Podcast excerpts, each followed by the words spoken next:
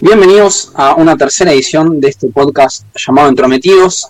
Recuerden que estamos en todas nuestras redes como arroba entrometidos-bajo, nuestro canal de YouTube Entrometidos Podcast, nos pueden buscar también en Spotify y en todas las plataformas de streaming.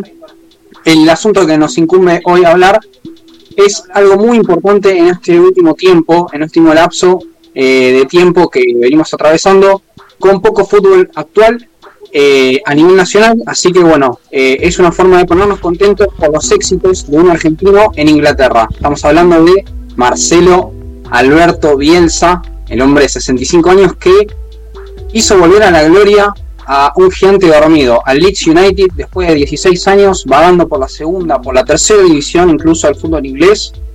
Finalmente vuelve a donde pertenece, vuelve a la Premier League, eh, un equipo que supo ser la sombra, la sombra perdón, del Manchester United durante mucho tiempo. Y bueno, gracias a Marcelo vuelve, vuelve al lugar en el cual nunca tuvo que haber abandonado. Así que bueno, abrimos el debate para hablar de un personaje tan particular como lo es Marcelo siempre. Eh, divide aguas en esto de Argentina que es siempre ver todo blanco y negro. Muchas veces es muy difícil encontrar grises. Y bueno, eh, el fútbol sabemos que no es el caso. eh, así que bueno, abrimos el debate para hablar de, de Bielsa, del bielsismo. Yo, Eh, escucho. yo estuve buscando tanta información que me puse a estudiar, me puse a leer toda la semana. Eh, yo pensé que había renunciado en el 2002, pero no, sacó campeón en los Juegos Olímpicos, 2004. Y que después ahí se va a Chile en un periodo de tres años que no hizo nada. Sí, Marcelo Bielsa sacó campeón a esa selección eh, olímpica de la Argentina después de 50, más de 50 años que Argentina no lograba una medalla de oro en un Juego Olímpico. Y esos tres años que hablas vos de Chile son anteriores a la era San Paoli y bueno, mucho se reconoce y mucho mérito le dan a Bielsa por eh, armar las bases de esa selección, tanto Vidal, eh, Díaz, los centrales con Medel, eh, los laterales con Isla por un lado, por ejemplo. Entonces, desde Chile también le dan cierto cierta gloria a Bielsa por ese lado. Para mí lo más eh, lo que más se reconoce de Bielsa es su entereza en la derrota sobre todo. Sin ir más lejos, eh, ya vamos a hablar del Mundial del 2002, que es como el fracaso más grande de su carrera como técnico. Sin embargo, para no ir mucho más lejos, el año pasado Bielsa eh, no logró el ascenso con el Leeds cuando enfrentó al Derby Country de Frank Lampard, si no me equivoco. Eh, ¿no luego- en ese equipo? No, todavía no estaba Rooney. Rooney se sumó esta temporada. Ah, Pero lo que sí hubo es que eh, quedó eliminado, sí, en, en la fase, porque Leeds terminó tercero, y si no me equivoco, Derby County terminado sexto, cuando se enfrentaron lo eliminó, pero eh, lo que también hubo bastante polémico en, en esa temporada es que cuando se enfrentaron por lo que sería la temporada regular, eh, para decirlo de alguna forma, eh, fue donde salió todo esto del espionaje de Bielsa, y bueno, fue un enojo muy fuerte que tuvo Frank Lampard, y bueno, después eh, tuvo también eso eh, de volverse a enfrentar y, y bueno, de, esa forma también eh, lograr eh, que el Derby County haya llegado hasta el final. Después sabemos que se quedó ahí en las puertas, porque bueno, hablamos del Derby County y Rooney esta temporada en la, en la segunda división también. Así que volviendo a Bielsa, eh, de todas formas, más allá de eso del espionaje, hay que aclarar que el año pasado eh, obtuvo el premio Fair Play por la jugada esta también muy polémica, en la cual se deja hacer el gol. sí, me acuerdo de eso, no, anda-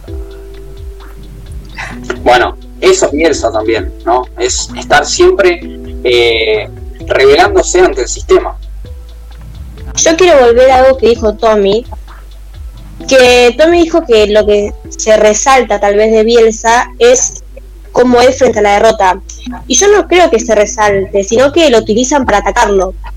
¿no? Eh, cómo él habla sobre la derrota, sobre el fracaso, es algo que los argentinos sobre todo, porque para mí es así, en Argentina hay una opinión muy marcada de Bielsa que es casi toda negativa, y en el resto del mundo es al revés. Lo ve a Bielsa como un padre, tal vez, de la dirección técnica moderna. Y yo creo que Argentina utiliza esas derrotas, esos fracasos, entre comillas, de Bielsa, para atacarlo. Entonces yo no, creo que, que resalten sus derrotas. Me parece que es al revés, que utilizan cualquier mínima excusa para ver lo negativo. Sí, lo que yo quería marcar más que nada es eh, no que se resalten las eh, derrotas de Bielsa, sino cómo se, cómo se comporta Bielsa ante la derrota, su No, por cómo se mantiene entero. Eh, Pero yo creo eso que digo, igual también. Sí, igual claramente Bielsa tiene dos, eh, dos grupos muy grandes, los bielsistas y los anti-bielsistas, que también se genera eh, como Igual- una inconformidad porque están los que les gusta Bielsa pero odian a los bielsistas. Entonces también se genera todo un Buen tema. punto, buen punto. me gusta. Es que son tres grupos en realidad. Están los bielcistas, los anti-bielcistas y los bielcistas bobos. O sea, el, el que adora a Bielsa por el, el significado de, ah, es humilde igual supermercado, o se saca fotos con los fans, o esto último de cuando salió hace poco, eh, Lauti, me parece a mí que está haciendo la copia de un video que me mandaste, me parece. No, estoy, estoy tratando de hacer una comparación también con lo que están diciendo. La Eh, fuente, cita la fuente. Sí, sí, ya saben de quién es la fuente, no hace falta ni que la diga. Eh, de vueltas de Juan Pablo.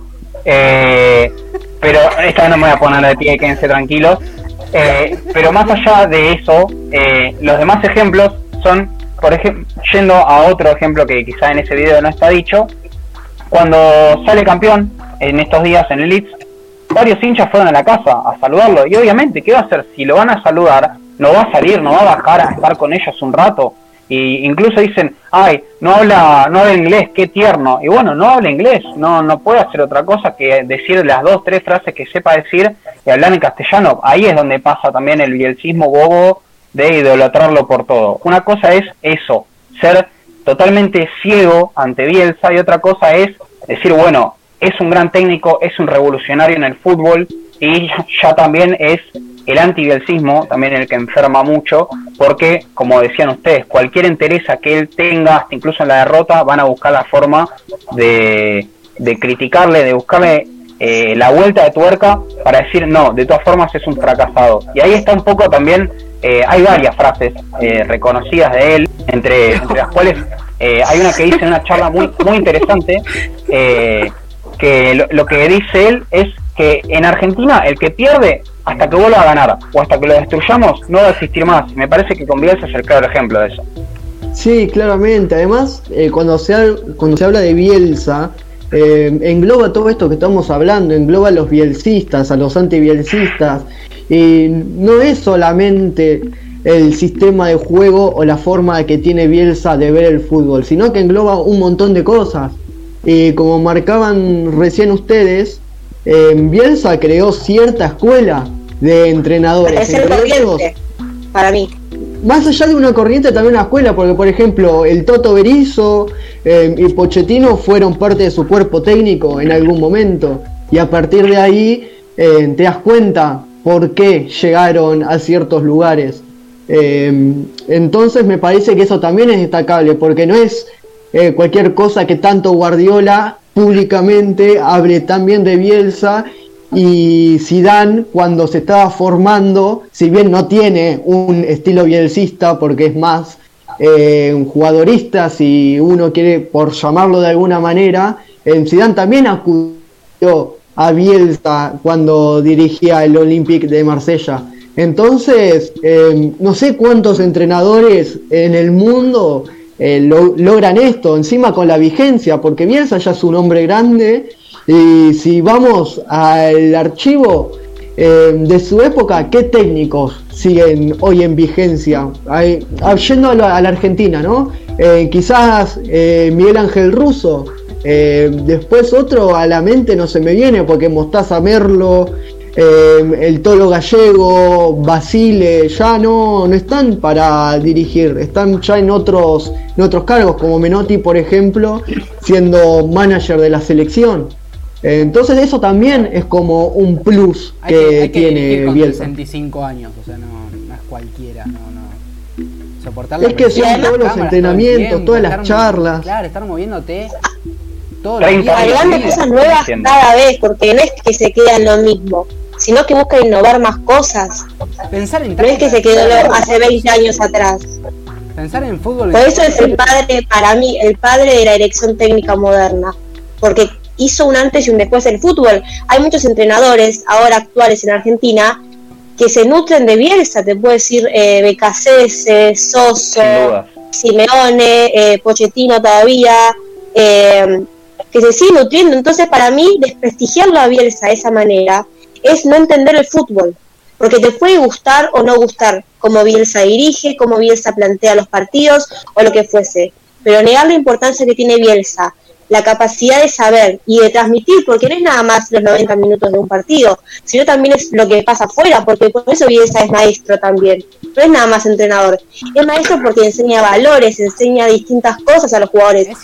No, no me acuerdo jugadores que hayan hablado mal de él es- después de haberlo dirigido. raro porque tal vez lo que se ve en cámara, qué sé yo, no lo conocemos eh, en persona, pero dicen que lo tiene bien puesto porque es un loco mental. Un enfermo de... que te, te chupa, no sé, no sé cómo decirlo, es como que está todo el tiempo Sí, sí, es- constantemente, eh, pendiente de Para que Pep Guardiola, eh, con lo que significa, Guardiola, diga que la Premier League va a ser mucho mejor con la llegada de Bielsa, es porque algo bien el tipo hizo, algo bien hace y sigue haciendo, y va a seguir haciendo, porque una vez que Bielsa se retire, su legado va a seguir en los entrenadores que hoy en día son más jóvenes y lo siguen demostrando. Obviamente con sus modificaciones, pero la base es la misma. ¿Cuál es esa base? Es que, es que es un poco como decía Juli recién con el tema de eh, el fútbol moderno. Bueno, yo creo que en cierta forma es como que eso también da mucho color a lo que es Bielsa, a lo que representa Bielsa, porque uno puede, como decía ella, ¿no? Puede no, no estar afín a su estilo de juego, puede preferir el tema de, bueno, no, a mí me gusta jugar de contraataque, no me gusta esto de sobrecargar las bandas y eh, que el eje central sea el 5, sino que eh, todo el mundo tenga la misma libertad de juego. Eso se entiende y eso también es parte de un estilo propio que cada uno puede llegar a tener y adoptar. Pero es innegable la influencia que tiene Bielsa. Como decían eh, recién también Tommy, ¿no? Que Guardiola, Zidane, que hoy en día son de los mejores técnicos del mundo, eh, hablan bien siempre de Bielsa, hablan bien de él. eh, nadie, ni siquiera eh, Crespo y Batistuta, que han tenido sus diferencias con Bielsa en la selección en el 2002, con el tema de como él no juega con doble 9, ellos no pueden jugar juntos. eh, bueno, si- sin ir más lejos, ellos dos siempre hablan maravillas de Bielsa y, y todo lo que respecta a él, a su filosofía, a su método, y tiene también mucho esto del carácter pedagógico quizá que tiene fuera de la cancha, y me parece que eso es innegable, lo de Bielsa, eh, como decía recién, ¿no? Eh, te puede gustar, no te puede gustar su estilo de juego, pero lo que sí es admirable siempre de él es, eh, más allá de la entereza y todo lo que, lo que veníamos hablando al principio, es también esto, la influencia que tiene hacia las generaciones futuras de entrenadores y de jugadores. Y más allá de Sí, eso, yo creo que los argentinos... Perdón, decía así. Eh, no, no, yo iba a decir eh, la importancia que, que le dio Bielsa a los laterales, por ejemplo, eh, en que empezaron a ser utilizados más como mediocampistas, por así decirlo, eh, jugadores que van constantemente al ataque y que mm, antes no se utilizaba, por ejemplo, con Peckerman en la selección, eh, los laterales eran centrales convertidos y Bielsa utilizaba otro tipo de tácticas y a lo largo de, los años empezó a hacer eso. Por ejemplo, en Chile, el trabajo que hizo con los laterales, o incluso hoy ves al, al Leeds y juega de esa manera, con laterales súper profundos. Y después vos ves a Liverpool que utiliza tanto a Robertson como a Alexander Arnold de esa manera, y ahí te das cuenta cuál es la marca de Bielsa y cómo se eh, expandió esa manera de jugar a, a lo largo de todo el tiempo y a lo largo de todo el mundo. Pero, Eh, Beckerman eh, no por lo tanto, de, de Bielsa. sí, sí, Sí. sí, pero justamente y a, eh, para, y a Zanetti y, Y a Scaloni. y a Scaloni son laterales que subían igual, o sea. Sí, pero no con la misma influencia.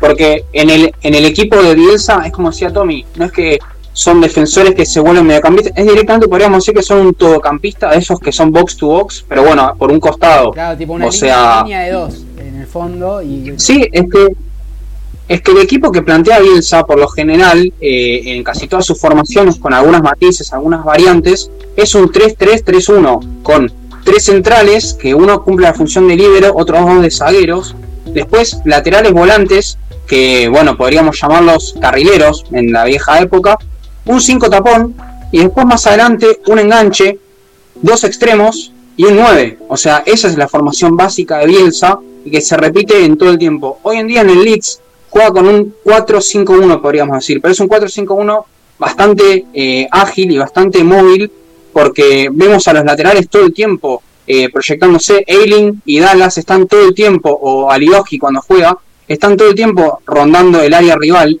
y son los centrales, es el 3 y el 4. Después lo mismo, Phillips, que es el número 5, muchas veces se mete para atrás y juega Twitch con Pablo Hernández en mitad de cancha únicamente. Y lo vemos a Phillips como un tercer central, muchas veces metido entre Cooper y White, si no me equivoco, el segundo, el segundo zaguero. Entonces es como que es muy móvil. Lo que siempre está es el número 9 que aparte pregona que sea un 9 con agilidad, más allá de las capacidades técnicas lógicas de un 9, como lo que es en el caso de Leeds Patrick Bamford. Entonces, eh, si bien se ha adaptado un poco Bielsa a ese esquema cerrado del 3-3-3-1, no deja de abandonar sus mismas características para el ataque, para el retroceso y, para todo lo que incumbe al juego. mirá. Sí, además si nos podemos a revisar, eh, creo que hoy en el fútbol actual se juega con tres en el fondo y el resto desplegándose en ataque. Sí. Eh, el City de Guardiola, eh, la Juventus juega así, eh, jugando finalmente con tres defensas, más allá de que sea mm, algún mediocampista como Rodri, por ejemplo, en el City, que a veces se mete entre la defensa, pero la mayoría de los equipos juegan con 7, 8 jugadores eh, desplegados en ataque, con esa movilidad para...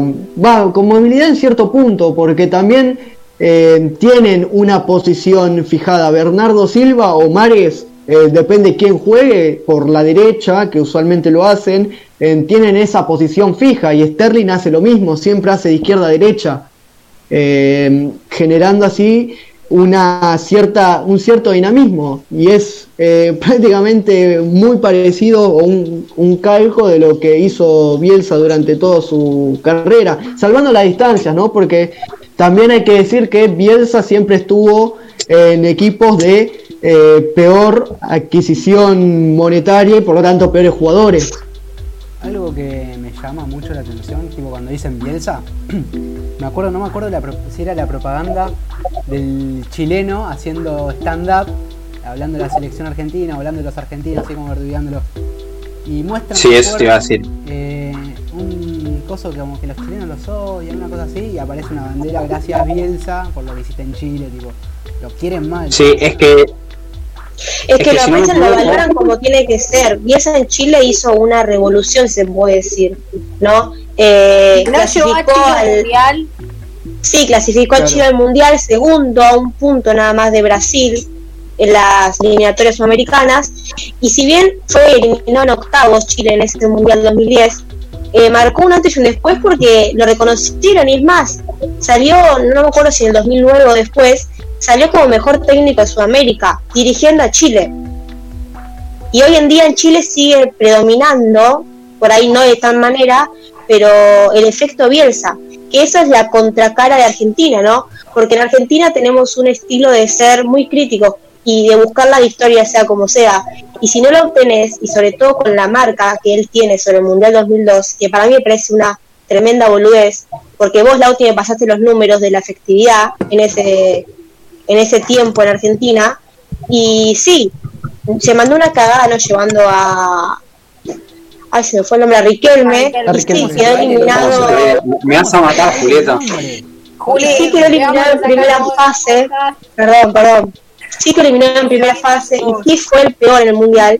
Pero hizo muchas cosas buenas también y no se lo aprecia, no se lo valora. No, no se hace lo que tiene que ser porque es marcado por la derrota o la victoria. Y así sos un buen técnico o un mal técnico para los argentinos. Que está mal, está totalmente pésimo. Yo lo que pienso de eso. Así, pero voy yo. Eh, lo que pienso, como para. Lo que pienso de eso es que a nivel competencia, si entras en una competencia, ya sea mundial, de torneo, lo que sea, si entras es para ganar. O sea, no, no existe ni el fair play ni todo. No, eso está bien, está claro. Entonces, más que nada, si- siendo un, eh, técnico de la selección argentina, que acá como se lo ve el fútbol, que es casi como una religión, que eso no está bien, pero bueno, es como se lo ve y más en esa época, no te puedes ir fase de grupo. Está bien, yo eso te lo entiendo. Pero también pasa porque la sociedad exitista en la cual vivimos, no hablo solamente de Argentina, sino que hablo del mundo, en la cual la vara del éxito está muy alta. Entonces, está bien, yo entiendo, nosotros veníamos de eh, unas eliminatorias espectaculares, Bielsa nombrado el mejor técnico nacional del mundo eh, en el año 2001. Entonces eran como, había demasiadas expectativas. Argentina en el ranking número uno, si no me equivoco, de la FIFA, entrando al. Mundial 2002. Entonces era claro que, que Argentina y Bielsa eran candidatos en el Mundial 2002. Y bueno, puede considerarse un fracaso, sí. De hecho, él dice que la eliminación en el Mundial 2002 es el peor fracaso de su carrera.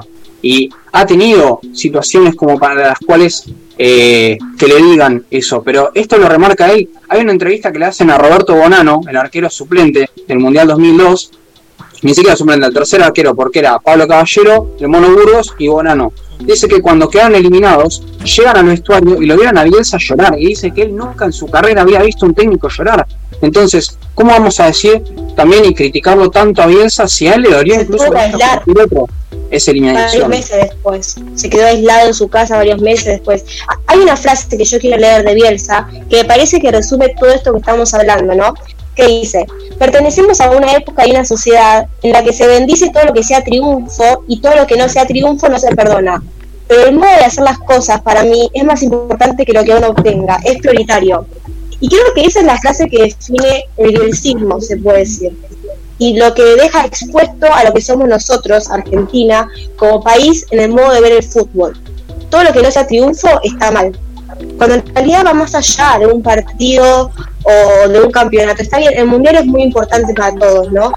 Pero lo que el proyecto que se hizo, el modo de juego que se logró, fue brillante porque antes de ese mundial, Bielsa era denominado como Dios por todo lo que estaba haciendo en la selección por todos los resultados que estaba obteniendo. Y hoy en día, los argentinos no podemos olvidar de ese mundial y seguimos juzgándolo, marcándolo, algo que pasó hace 18 años y nunca se supera. Entonces, eso es lo que está mal, eso es lo que está erróneo como sociedad eh, que ve el fútbol. Es que sí, mirá, eh, para complementar un poco con la frase que dice Bielsa, hablando, recién nombramos a Guardiola, bueno, Pep tiene una frase también para definir mucho el bielcismo que dice, siempre medimos la vara del éxito en cuanto a títulos, y se lo juzga por eso, pero la influencia en el deporte que él da es mucho más importante que eso.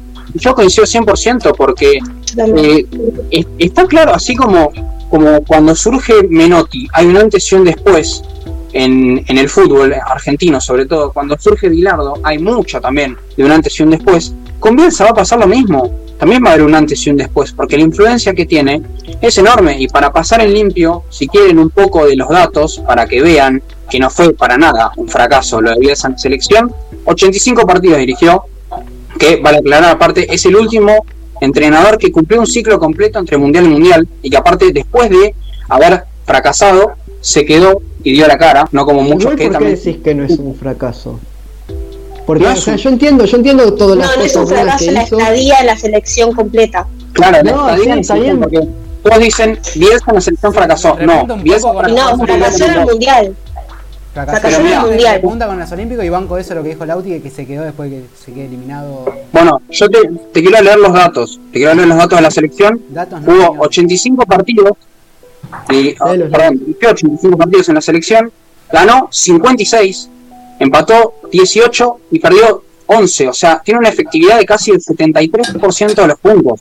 Es, yo habría que revisar bien lo- los datos de los últimos entrenadores de Bielsa para acá o de Bielsa para atrás también si quieren jugar las etapas previas y debe haber muy pocos o ninguno que llegue a esto. Y aparte estamos hablando de un técnico que, volviendo ¿no? con la tenacidad ofensiva que tiene, en total dirigió 674 partidos en su carrera, ganó 310, o sea, casi la mitad de los partidos los ganó, y tiene más de mil goles a favor en toda su carrera como técnico. Eso tampoco es, es un dato menor, conservando también más de un 54% de efectividad en todos los puntos que obtuvo.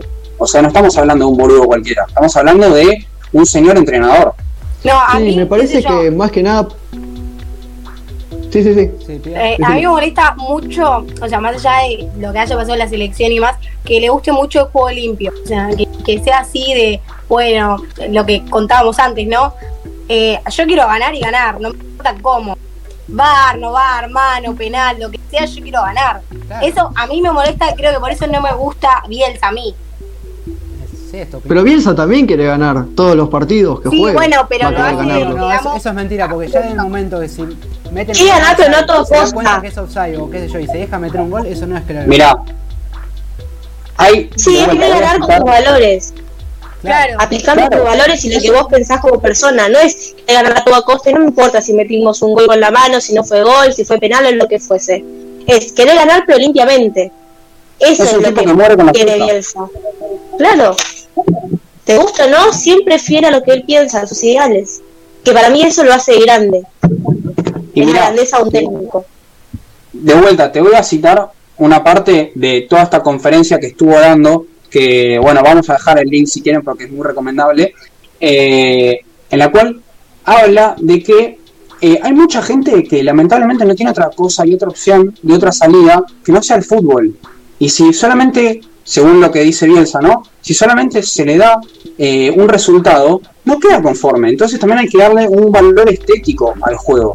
Que, a ver, para mí eso tiene algo riquísimo en lo que dice, porque también resume mucho ahí, volviendo a lo que es él en el juego, él arriesga, él eh, pone las cartas sobre la mesa, está ganando 3 a 0 y sigue atacando y sigue atacando y sigue jugando, y te manda 7, 8 jugadores al, campo rival y no especula, y de vuelta, muere en la suya, y a mí me parece súper admirable eso y es algo que eh, quizá de a poco empieza a pasar un poco más en el fútbol, pero porque muchos toman el semblante de Bielsa. Pero antes, no, ¿entendés? Siempre se Es que es la nueva generación. Siempre, se buscaba la para- espada de doble filo. Eh, es espada do- do- de doble filo porque es eh, esa de morir con la suya es lo que el año pasado lo dejó afuera del ascenso y también es lo que hoy lo llevó a ascender con el Leeds. Eh, por ejemplo, también Marcelo Gallardo me parece el más eh, biencista hoy en día en la Argentina. Eh, no, eso que perdón, ese eh. No, de morir no, no, con no, la suya, ese de morir con ¿qué? Me parece que primero vendría Becasese en el fútbol argentino, en cuanto a. Becasese. Pero sí. Becasese no ganó nada. Su del día también es marxista. No Pero en tuvo ese ni criterio ni gloria, me parece de todavía. Ah, pero- nada. Vamos a hablar de juego o de títulos. Pero ¿cuántos partidos dirigió Becasese? En- Pero yo no estoy hablando de cantidad de partidos o cantidad de títulos o lo que sea, porque para eso hablamos de cualquier otro técnico. Yo te estoy hablando de lo que refiere al juego. En cuanto al juego y en cuanto a morir con la suya, el más real y el más parecido a, a Bielsa en el fútbol argentino es Becasese. Después no, es innegable que Gallardo, y de hecho cuando, cuando decías lo de los tres centrales, estaba a punto de nombrarlo a Gallardo porque en este último semestre jugó todos los partidos prácticamente con, con esa misma formación. Sí, eh, igual más allá de eso, River casi siempre jugó con tres centrales porque Poncio siempre se metía entre los dos centrales que jueguen. Pero lo que quería ir también es que ese éxito que tuvo Gallardo también es lo que lo hizo perder la final contra Flamengo, por ejemplo, que en vez de meter a Zuculini, siguió metiendo a Coco, a Prato y a otro delantero más. Entonces eso también es eh, morir con la suya y es ese efecto Bielsa que se generó. Eh, porque como lo marcabas, BKC también eh, hace lo mismo Y es lo respetable que logró Marcelo. Y justamente los dos se llaman Marcelo, pero me refiero a Bielsa. Pregunta lo- entonces. Hablando de eso, porque te quiero hacer una pregunta a vos. sí. Gallardo murió en la suya, en la final de la Libertadores, eh, al no meter los cambios, y Bielsa también murió en la suya. Entonces, ¿por qué a Gallardo no se lo sigue criticando? Porque nadie habla. algo antes. Tiene. No, ni- no importa. Nada, nadie habla de esa final. Fue olvidada, nadie critica lo que hizo Gallardo. Todavía se sigue Que estuvo diciendo- mal. Todavía se sigue diciendo Boca murió en Madrid. ¿entendés? Por eso. Yo no hablo de los hinchas, hablo del nivel periodístico, porque son los periodistas también los fieles críticos de Bielsa. No vende, Y Ju. el Entonces- también lo siguen diciendo, lo Claro, de, no- no de vende. Madrid. No vende. Pero saquemos los hinchas de Boca y de River, saquémoslo. Entonces, ¿por qué a Gallardo no es criticado por esa final de la Libertadores? Y Bielsa sigue, sigue siendo matado por cada uno. Los dos murieron en la suya, los dos fueron fieles a los que, a los que ellos pensaban. Porque no vende hoy en día hablar mal de Gallardo en los medios. Es hablar mal, es criticar tácticamente lo que es las elecciones tácticas de él. No vende. No es hablar mal de Gallardo. Yo digo que Gallardo es un mal entrenador. Sí, otro ejemplo de Gallardo así cometiendo ese tipo de errores es contra Atlético Tucumán, por ejemplo, en la- Bueno. el último partido donde termina perdiendo el campeonato. Eh, cuando ingresa Quintero por uno de los defensores, me parece que Martínez Cuarta, no me acuerdo, que a, a- a partir de ese cambio Gallardo perdió completamente el partido contra Zielinski, porque justamente lo que estaba haciendo eh, en el primer tiempo era contrarrestar todo lo que había hecho el ruso y al ingresar Quintero frenó eh, ese dinamismo de River y es lo que terminó haciendo que empate el partido, más allá después de lo que hablamos en el podcast pasado de los eh, Errores errores, arbitrales. arbitrales. Lo que lo condenó a Gallardo fue eso, morir con, morir con la suya. Y si bien eh, se ha mostrado se- tener cierto pragmatismo a la hora de dirigir, porque a lo largo de estos últimos años en River en, cambió el esquema varias veces, sigue siendo eh, sigue siendo la misma esencia, la sigue teniendo, y eso de morir con la suya sigue estando ahí. Y Bielsa pasó lo mismo, vos marcás este 3-3-3-1 Lauti, pero también muestra a veces un pragmatismo eh, a la hora Sí, sí. de esa disposición táctica. Por eso te digo que ahora en Leeds juega con un 4-5-1 que en los momentos de transición sí por ahí pasa a el conformismo y a la zona de confort del 3-3-3-1. Pero en cuanto al 11 inicial, los, los 11 jugadores que salen a la cancha salen en otro esquema distinto y creo que ese también es otro cambio eh, que si bien bueno no deja de ser morir en la suya y seguir con, con su esquema y sus eh, prioridades en cuanto al juego, eh, no, no deja de ser un cambio que también es admirable en una persona así como Bielsa. Y a mí me gustaría, por lo menos para ir cerrando de mi parte, no sé ustedes qué, qué opinión final tienen, la frase que por ahí más estuvo sonando en este tiempo de él, me parece que es importante también destacarla y remarcarla, que es esto de que aunque les resulte imposible, nunca hay que reclamar nada, hay que tragar el veneno, hay que aceptar la injusticia y todo se va a terminar equilibrando al final. Me parece que esto es un poco lo que resume lo que viene siendo Bielsa, sobre todo si lo ponemos, pongámoslo a, a largo plazo, desde el 2002 en adelante, o desde el 90 en adelante, o pongámoslo este periodo en Leeds de 100 partidos que lleva. El año pasado se quedó en la puerta, quizá eh, Lo ¿Quién sabe? ¿Quién sabe si, por ejemplo, si no se dejaba hacer ese gol contra Aston Villa, si no hubiese ascendido directamente la temporada pasada? Bueno, en ese sentido no reclamó nada. Al contrario, favoreció, le tocó tragar el veneno. Aceptó la injusticia, como por ejemplo cuando tuvo las acusaciones de Lampard, y finalmente terminó todo equilibrado, porque el ascenso lo terminó obteniendo. limpiamente, Yo lo que tengo para opinar, siendo argentino, eh, lo banco de que está ahí conquistando sé yo, la B de Inglaterra, la segunda división, y que ahora ascendió a la Premier. Que va a ser bueno ver un técnico argentino, que también, no solo a Pochettino, que ahí dirigiendo el Tottenham, no me acuerdo si dirigía, no sé ahora dónde está. No, no, no. Ahora no está más. está Pep, pero, Pepe Mou, Mou, pero. Nada, lindo verlo ahí. Ojalá le vaya bien, qué sé yo. Eh, no soy partidario de su juego, en algunos aspectos sí, en otros no. Pero que le vaya bien por la patria nuestra, qué sé yo. Que representa bien a Argentina. Eh, de algún Es modo el autismo. exterior. Me quedo con No, sí. Sí, yo yo, yo estoy- opino como Juanma. Pero. Perdón, eh, Tommy. Pero si no es como. No, no, no, no, bien. Eh, yo opino como Juanma. Igual, como dije antes, no hay cosas que no me gustan. Por ejemplo, el juego limpio. Yo quiero ganar y ganar como sea. No voy a esperar un año más porque me deje meter un gol en contra. A ver, las cosas como son. Pero a- Sí, yo creo como que- patria es, es- es bueno tenerlo como ahí referente. No, sí, obvio, de obvio. Yo- yo- afuera nos ven y dicen, ah, es argentino, bueno. eh, Claro, buena gente, o sea, nos- nos no- representa no bien. La nueva, la nueva versión de la realidad tenemos acá. Sí. No hay que tildarlo como fracasado porque la verdad es que oh, para mí es muy bueno, pero tiene ciertas cosas que a mí no es de mi agrado, que no me gustan. Sí, ahora sí, Tommy. Disculpa. Ahora sí. Bien. Pero no, eh, lo que- último Dale, dale. No, no, lo último que quería decir es que yo estoy 100% seguro que Bielsa no va a salir a refugiarse con el Leeds ahora que ascendió a la Premier. No tengo el dato eh, preciso, pero creo que el 60% de los equipos en los últimos años que ascienden a la Premier te- terminan descendiendo. Eh, sin embargo, eh, hay excepciones, por ejemplo, esta temporada fue el Sheffield, que creo que terminó séptimo. Eh, Octavo. octavo, pero para mí Bielsa no, no se va a salir a resguardar o a ver qué pasa. Para mí va a jugar mano a mano con el Liverpool a ver si va a poder imponer eh, su juego y a ver si va, si va a poder eh, imponerse ante el resultado. No, no creo que vaya a especular. Me atrevo a decir de que va a terminar mitad de tabla para arriba. Ojalá. Yo coincido con lo que dijo Tommy. Y bueno, creo que dejé mi postura clara, clara durante todo el podcast, ¿no?